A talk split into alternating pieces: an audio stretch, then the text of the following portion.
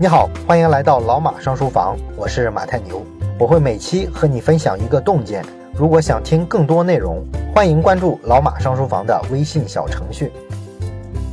本期的老马精选来自付费书籍《卓有成效的管理者》，作者呢是管理学大师彼得·德鲁克。哎，这是一本管理学上的名著啊，即便你不干管理工作，可能都听过这本书。这本书呢，也是我们节目的用户啊点播率最高的一本书啊。每隔一阵呢，就有朋友提意见啊，说希望讲一讲这本书。所以呢，我们今天就来拆解一下这本管理学的名著。那么本期分享的主题呢，是管理者如何做好时间管理。以下呢，就是本期的分享。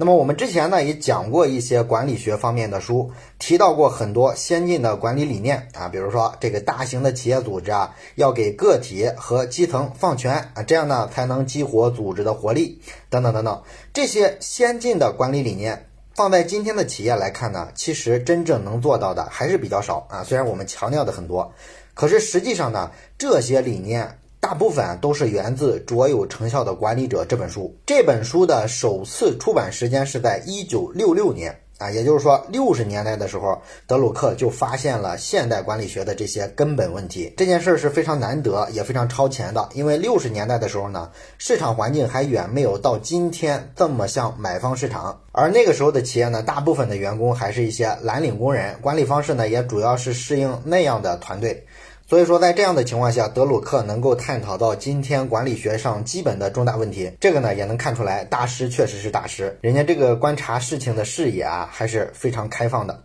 那么，卓有成效的管理者呢，是通过德鲁克的实地调研，探讨了一个好的管理者可能会面临的问题啊，比如说怎么分配自己的工作时间啊，怎么去管理工作任务啊，怎么跟团队的人员进行沟通，工作的轻重缓急要怎么去确定，怎么去做决策啊，等等等等，这些呢都算是管理者的基本功。那么这本书我读下来的基本感受就是，他之所以会被追捧，应该就是因为他把这些管理上的基本问题啊都盘点的非常清。清楚了，那么我们这一期呢，就先说一说一个好的管理者应该怎么去分配自己的工作时间。如果说你有机会啊去接触一些大公司的高管的话，你会发现呢，这些人啊，从某些侧面来说是非常可怜的，因为他们基本上完全没有自己可以自由支配的时间。前两年的时候啊，有个新闻特别火，叫做“首富的一天”。啊，这条新闻呢，就是曝光了万达的老板王健林啊，他一天的行程安排表。这个行程安排表呢，就反映出来说，他每天要在四点一刻就起床，然后呢，飞行六千多公里，停留两个国家、三个城市，中间呢要会见各种商人、各种谈判项目、各种政府官员。那么这个新闻呢，就让大家感慨，哎，首富的工作啊，确实强度非常大啊，不是我们一般人的工作可以比得了的。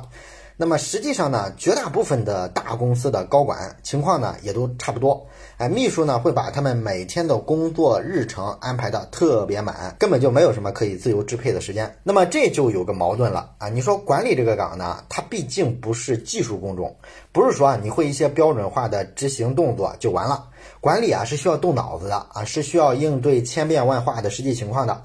所以说呢，就特别依赖于深度思考，而深度思考就意味着你必须得有大量的安静的时间，让你去做思考。我们没法一边忙着别的事情，一边很深入的做思考的。所以说呢，管理者的日程如果说安排的特别满的话啊，每天的主要工作呢就是做一些具体的事情，这样其实也就意味着你不太可能做出高质量的管理了。这个道理呢，我们之前在讲稀缺、讲深度工作、讲按时间等等那几本书的时候啊，都已经说过了。这个说法背后呢，是有很多社会科学的研究所支撑的。哎，如果你忘了的话，可以回去复习一下这几本书。那什么叫卓有成效的管理者呢？在德鲁克看来呢，首先你就需要先想明白这个问题啊，你要知道少就是多，知道主动放弃争分夺秒的安排日程，然后主动空出大块的不安排具体事情的时间来做思考。这个时间管理技巧呢，就是成为一个好的管理者的第一步。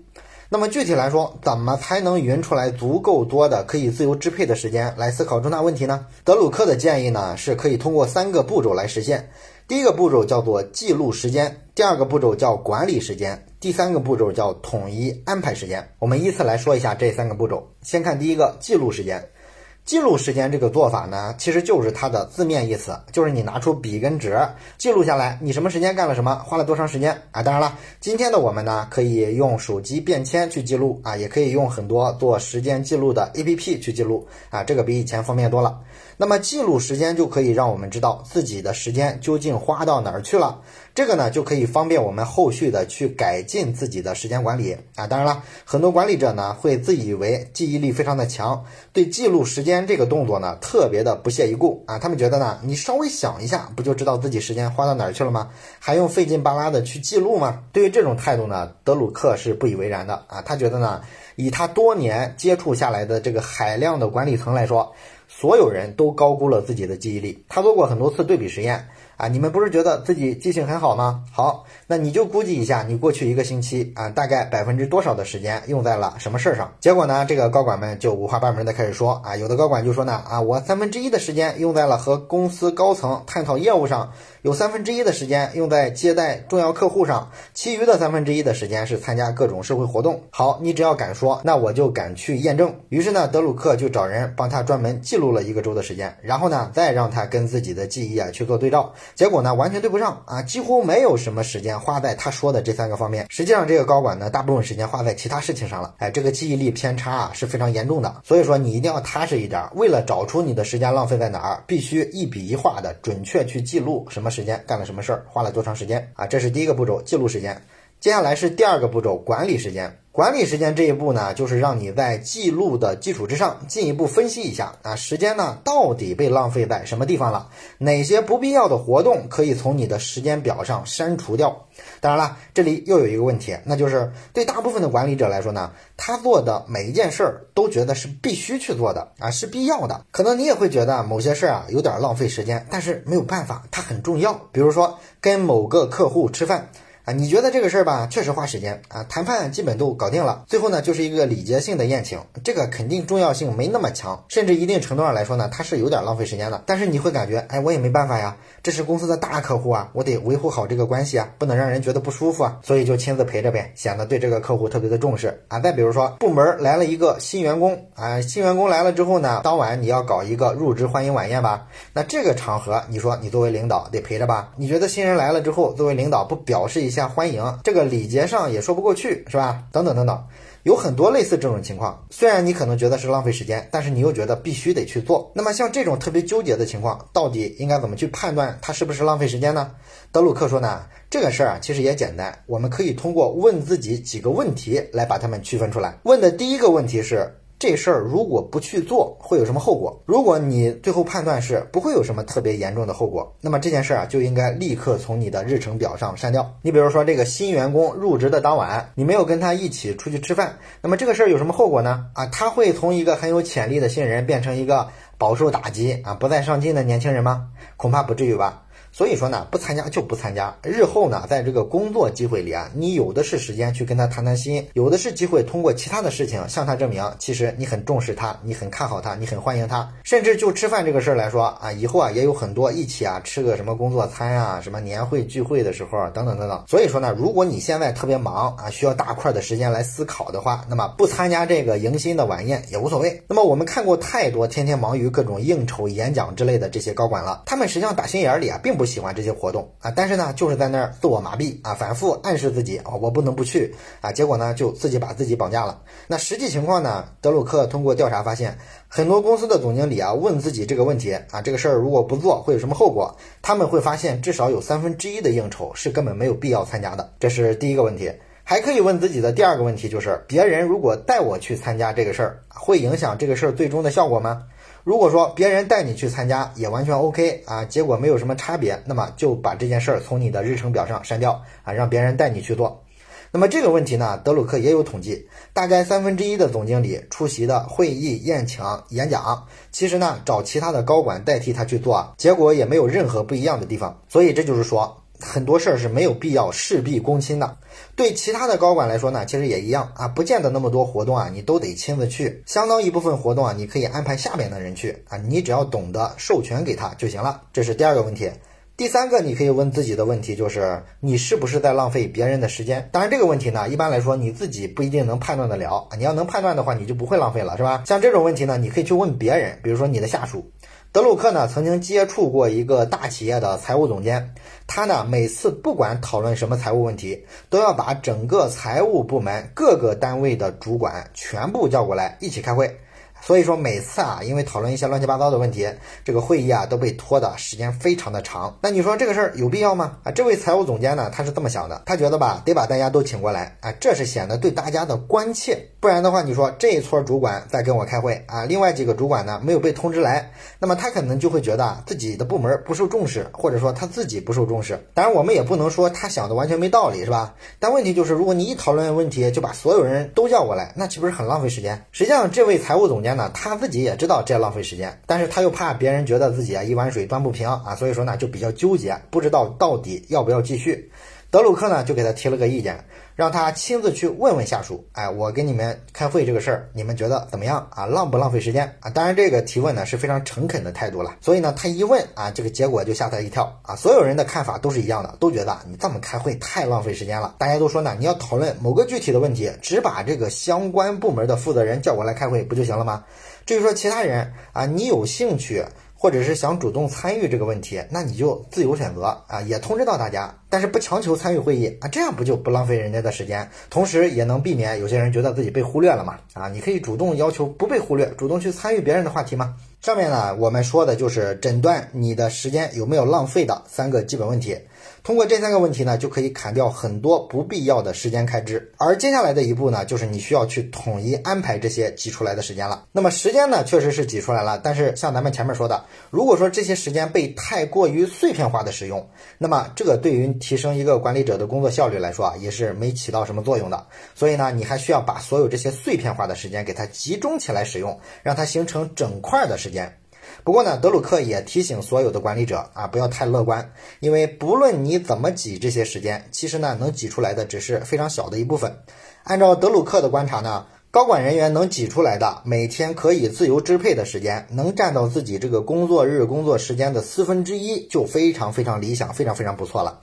其他的很多琐碎的事务性的安排，基本上来说啊，是怎么省都省不掉的啊。所以说呢，我们要对这个能挤出来的时间有一个基本的概念。当然了。时间如果能集中起来，即便说你挤出来的只是一个工作日的四分之一，这么短的时间呢，其实也足以去办几件大事儿。反过来呢，如果这个时间啊，你是零零碎碎的、非常碎片化的去使用它，那么就算你能有四分之三个工作日啊，可能你一件事儿也推动不了。那么怎么集中使用时间呢？个人有个人的办法，有些管理者呢，他会在一个星期的工作日里留出一天的时间在家工作，在家工作期间呢，就可以不受干扰的思考和处理重大的问题。很多杂志的主编和科学家也经常采用这个办法。还有人呢，会把什么会议啊、审核啊、问题分析啊等等这些例行性的工作排到一个星期的某两天里边集中处理。集中处理完之后呢，其他时间就可以保持比较自由的安排了啊，等等等等，这方面呢办法非常的多啊。我们在深度工作之类的这些书里啊，也讲了很多很好用的办法啊，你都可以啊拿来参考。那么德鲁克呢也举了一个例子啊，他说啊，他之前接触过一位国际银行的总裁，这位总裁呢每次跟德鲁克见面的时候呢，只讨论一个主题。而且呢，讨论的时长最多最多就到一个半小时，也就是九十分钟。如果说到时间还没讨论完，那么这位总裁啊就会站起来跟德鲁克握手，说啊，咱们下次再讨论啊，这次就到这里。哎，为什么会这样呢？其实是因为呢，在他看来呢，人的这个高强度的注意力啊，最多最多啊能维持到一个半小时就不错了。超过了这个时长，其实讨论问题、思考问题的这个效率啊就低得可怜。所以说呢。你把碎片化时间集中起来，能凑成一个半小时，然后集中讨论某个重大的问题，这样就是提高使用效率的好办法啊！不要贪多，贪多嚼不烂。那实际上，这位总裁的这个时间安排呢，是以周为单位安排了他所有的工作时间啊。比如说，他把召开业务会议啊、约请这个高管讨论、接待重要客户这一类的工作呢，都安排在周一跟周五。然后每周二、三、四的下午就不安排固定的工作，而是用来处理其他的事务，比如说研究一些突发的人事问题啊，啊约见回国的国外分行的经理啊，接待重要的客户或者是出差等等。但是呢，在每周的二、三、四这三天的上午，他就会事先排定时间来处理一些重要事项，也就是那些需要深度思考的事项，并且呢，以九十分钟作为一个单元啊，所以会见德鲁克，他就把它放在了这个单元。这期间呢，他的秘书啊会给他推掉所有人的打扰啊，只有两个人例外，一个是美国总统，一个呢就是他太太啊。这期间只有这两个人能找到他，其他人啊，除非他是安排见面，否则的话压根儿就找不到他。上面呢就是我们今天讲的德鲁克关于管理人员如何提高自己的时间使用效率的三个建议。最后呢，我们留一个小的问题吧，你想想啊，你所在的行业或者是公司在日常的管理里面最应该花时间去做，但是你认为？他们却砍掉了很多时间的工作，是什么样的工作？这个没有标准答案，大家可以啊讲一讲自己所处的这个环境、所处的行业跟企业的情况。上面就是本期老马精选的分享啊！如果你对管理上的其他基本问题也感兴趣，比如说管理者该怎么制定考核标准啊，啊，怎么做好决策啊，怎么为团队订立目标啊，怎么发挥每个人的长处啊，等等等等，你要对这些问题啊也感兴趣的话，那么欢迎你到老马上书房的微信小程序搜索关键字“卓有成效的管理者”，收听我对这本书的完整解读。最后呢，说一个小福利啊，咱们老马上书房啊，到现在也更新了三个年头了，收获了一大批非常喜欢我们节目的粉丝，所以到了这个节点呢，算是氛围已经到了啊，是时候呢发点小福利啊，感谢一下大家的支持了。小福利呢是咱们老马上书房微信小程序的三天期会员卡，领取的方式呢是这样的，大家可以去老马上书房的微信公众号底部菜单栏。找到老马小助手的微信，加上他的微信之后呢，发一个词当做暗号啊，这个词呢就是三周年。对上暗号的朋友呢，都可以免费领到一张三天会员卡。我们微信小程序上目前呢也讲了一百多本付费书籍了，这些书呢都可以免费供大家体验三天。考虑到有些同学不是按更新顺序追节目的，有的人呢就是喜欢养肥了再听。所以呢，有可能不能及时的听到这个通知，及时的去领取这个小福利啊。所以呢，我们就把这个小福利的领取时间稍微拉长一点，到十一月八号之前都可以找到老马小助手领取福利。最后呢，还是再次感谢大家的不离不弃，祝大家追老马上书房的时候收获多多。好了，这就是本期的老马精选，咱们下期再见。